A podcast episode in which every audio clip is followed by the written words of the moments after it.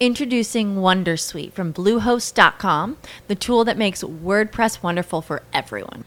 Website creation is hard, but now with Bluehost, you can answer a few simple questions about your business and goals, and the Wondersuite tools will automatically lay out your WordPress website or store in minutes. Seriously. From there, you can customize your design, pick your brand colors, and add blocks. No custom theme or coding required. You'll get content suggestions that you can keep or revise, and with Yoast SEO built in, we automatically help you get found in search engines. From step by step guidance to suggested plugins to an AI powered help bot. Our built in tools make WordPress wonderful for everyone. Maybe that's why Bluehost has been recommended by WordPress.org since 2005. Whether you're a beginner or a pro, you can join over 2 million Bluehost users. Go to bluehost.com slash Wondersuite. That's bluehost.com slash Wondersuite.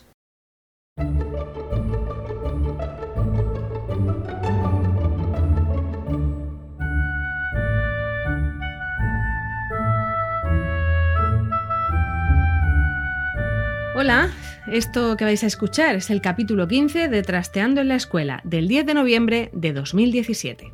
Bienvenidos a Trasteando en la Escuela. Yo soy Marta Ferrero y este es el podcast que acompaña al proyecto Trasteando en la Escuela. Nuestro protagonista hoy no es, eh, es un profesor, eh, pero va también a hablar de tres de sus alumnas. Las protagonistas en realidad son tres de sus alumnas y una iniciativa que está teniendo mucho éxito, la robótica. Él se llama Alberto Bernabeu y sus alumnas son Bárbara Meseguer, Rebeca Bernabeu y Alba Sánchez. Han ganado el Campeonato de España de Robótica con un proyecto de agricultura sostenible y robots. ¿Cómo se combina todo eso? Pues nos lo va a contar Alberto Bernabeu. Vamos ya con la entrevista de Trasteando en la Escuela. Bueno, pues este fin de semana hay tres chicas que se van a ir nada menos que a Costa Rica y además se lo han, en fin, se lo han ganado trabajando. Son tres alumnas del Colegio Antonio de Nebrija que van a representar a España en la Olimpiada Internacional de Robótica. Y para hablarnos de esto, pues hemos llamado a su profesora, Alberto Bernabeu. Alberto, buenos días. Buenos días. Bueno, cuéntanos cómo, cómo ha sido esto de que, de que participéis en una Olimpiada Internacional. Imagino que esto lleva su, su trabajo, a lo mejor incluso desde el curso pasado, ¿no? Claro, llevamos trabajando en esto bastante tiempo. Verás, las chicas se presentaron eh, por segundo año a la competición de la World Robotics Olympians, que es una competición internacional que se celebra en más de 60 países y que tiene pues una fase regional, una fase nacional y por último una fase internacional. Nuestras alumnas han pasado todas las fases, el pasado septiembre ganaron la fase nacional que se celebró también en Murcia, donde se presentaron más de 200 alumnos, eh, 200 participantes que venían ganadores de sus respectivas eh, pues comunidades. Y bueno pues tuvieron eh, la gran suerte y, el éxito de, de ganar eh, la competición y el próximo fin de semana pues se van como representantes de España a, a, la final internacional de Costa Rica en la categoría de proyectos científicos. Bueno, ¿y qué es exactamente lo que, lo que han presentado ellas? ¿Cómo participa uno en, en este tipo de, de, iniciativas de robótica? Pues mira, cada año se presenta el país que acoge la final internacional, propone una temática sobre la que realizar un, un proyecto. Este año la, el proyecto era sobre sostenibilidad, entonces los participantes tenían que proponer un proyecto que solucionara algún problema de sostenibilidad en el que apareciera un robot de por medio. Nuestras chicas en cuestión lo que plantearon fue un sistema, un invernadero acuapónico, ¿vale? que une dos técnicas, por un lado la hidroponía y por otro lado eh, la acuicultura. ¿no? Tratan en un mismo espacio de cultivar plantas y peces, creando entre ellas un sistema simbiótico que hace que pues, las plantas eh, limpien el agua sucia de los peces al mismo tiempo que se alimentan de ella y devuelven el agua limpia a los peces de nuevo.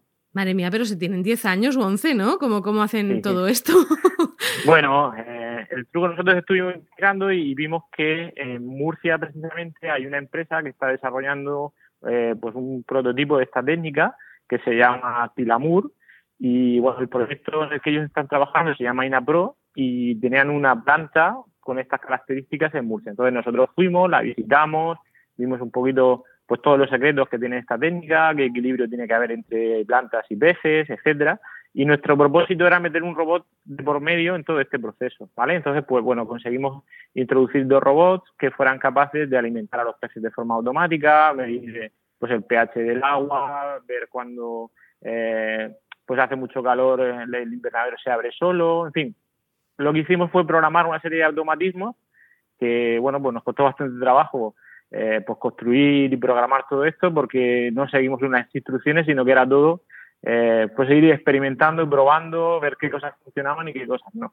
¿Qué tamaño tiene ese, ese mini mundo ¿no? que, habéis creado? Pues el prototipo que nos hemos hecho no es muy grande, tiene eh, aproximadamente unos 50, cosas así, un poquito más, por unos 50 de ancho aproximadamente. Mm, o sea, cabe en una mesa, vaya.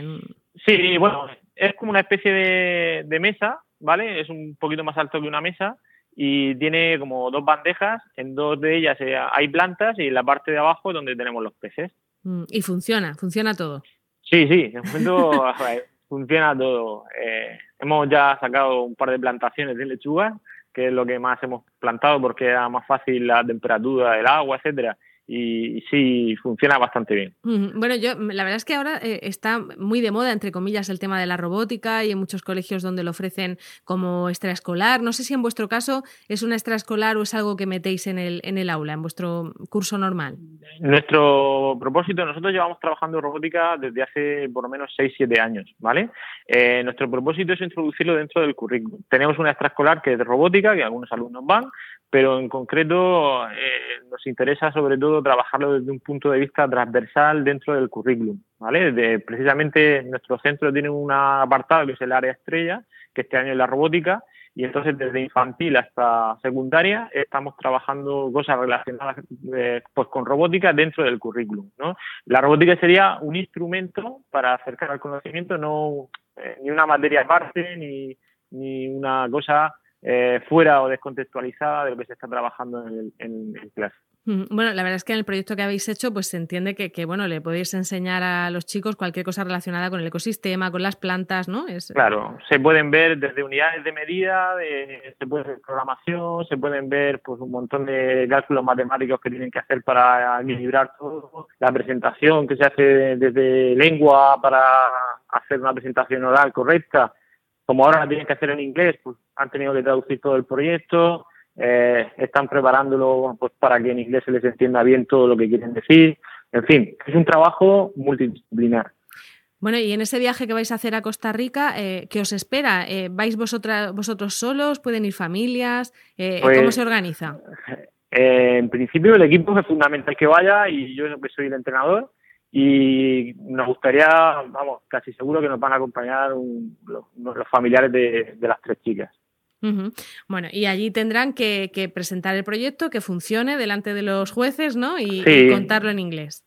Claro, ellos tienen allí eh, tres días de exposición en la que tienen que estar pues poniéndolo a todo el mundo que pase por allí. Hay más de 60 países que tendrán su stand eh, y estarán exponiendo de forma continuada y habrá tres momentos distintos a lo largo de este fin de semana en los que vendrán jueces a valorar el proyecto. En el tiempo en el que estén los jueces, hay, me parece que tres veces que vienen avisando que son jueces y hay una que vienen ocultos, ¿vale? Que no, no sabemos quiénes son.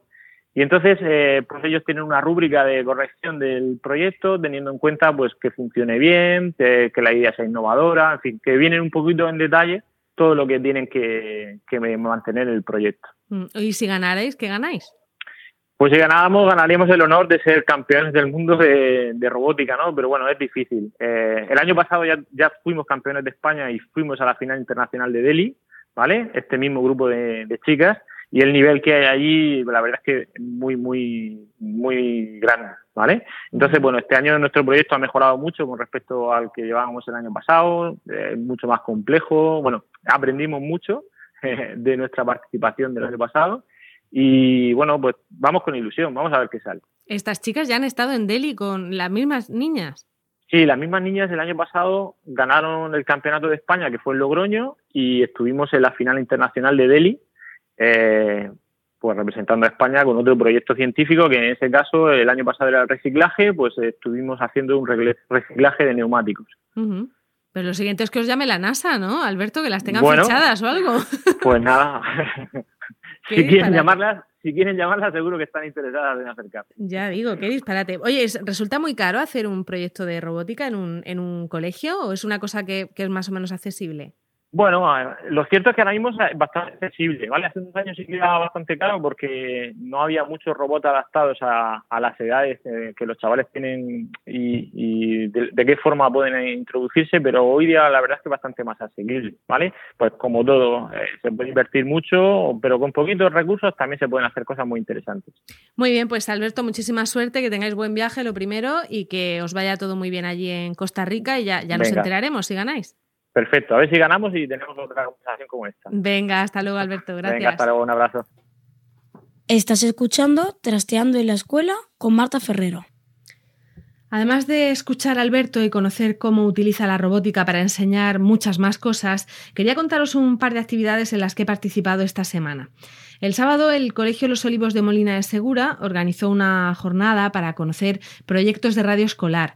Gracias a eso, pues hemos conocido a un grupo de profesores que ya utilizan la radio en sus aulas o que tienen muchas ganas de, aprender a hacerlo. Seguro que alguno de ellos los vamos a ir entrevistando en este podcast. Fue muy interesante el proyecto que nos presentó Maite, por ejemplo, sobre un colegio de Lorca, en concreto de Campillo, donde aprenden inglés haciendo guiones para radio y luego grabando esos programas de radio. Súper interesante. También eh, nos presentaron un proyecto de Canarias en el que hay, bueno, pues todo, toda una red de institutos y de colegios que están entusiasmados con esto de utilizar la radio en las aulas. Ya digo, muy interesante esa jornada en la que estuvimos aprendiendo y en la que también contamos cosas. Eh, tanto Emilio Cano, Emilcar, que estuvo contando cómo eh, promocionar un podcast, cómo subirlo a la red y hacer que ese podcast pueda descargarlo cualquiera y no solamente la comunidad educativa del colegio donde se está haciendo. Y después, en mi intervención, que tuvo que ser bastante rápida porque era la última y la verdad es que estábamos ya cansados,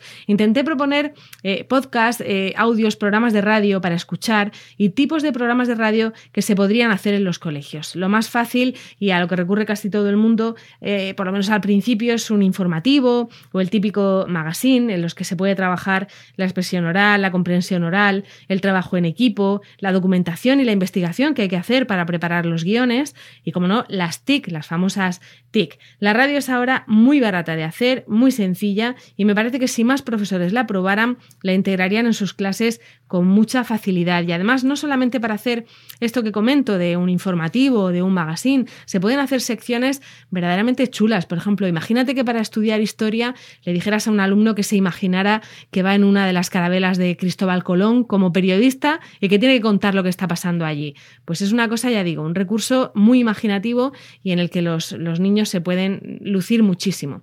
Y la otra actividad en la que me han invitado a participar es en el podcast de, Lactando, de la red de Milcar FM. Es un programa realizado por la Asociación Lactando, que promueve la lactancia materna y que escucha a muchas madres y padres a los que les preocupa criar a sus hijos de la mejor manera posible. Y eso incluye la educación. A lo mejor no se lo plantean eh, nada más nacer sus hijos, pero enseguida es lo primero que nos planteamos. ¿Qué guardería, qué colegio, qué instituto qué tipo de educación quiero para mis hijos.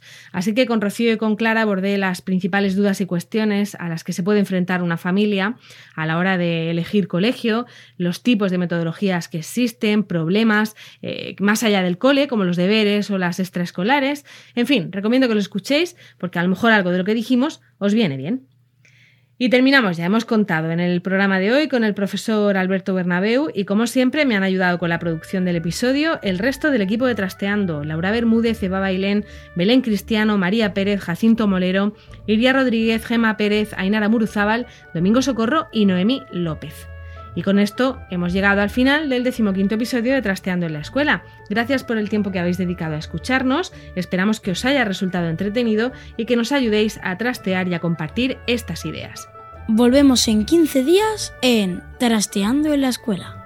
Tenéis toda la información y enlaces de este episodio en nuestra web trasteandoenlaescuela.com y también en la web de la red de podcast a la que pertenecemos en emilcar.fm barra trasteando. En los dos sitios esperamos vuestros comentarios y también encontraréis las formas de contactar con nosotras. Ya nos despedimos y gracias por escucharnos en Trasteando en la Escuela.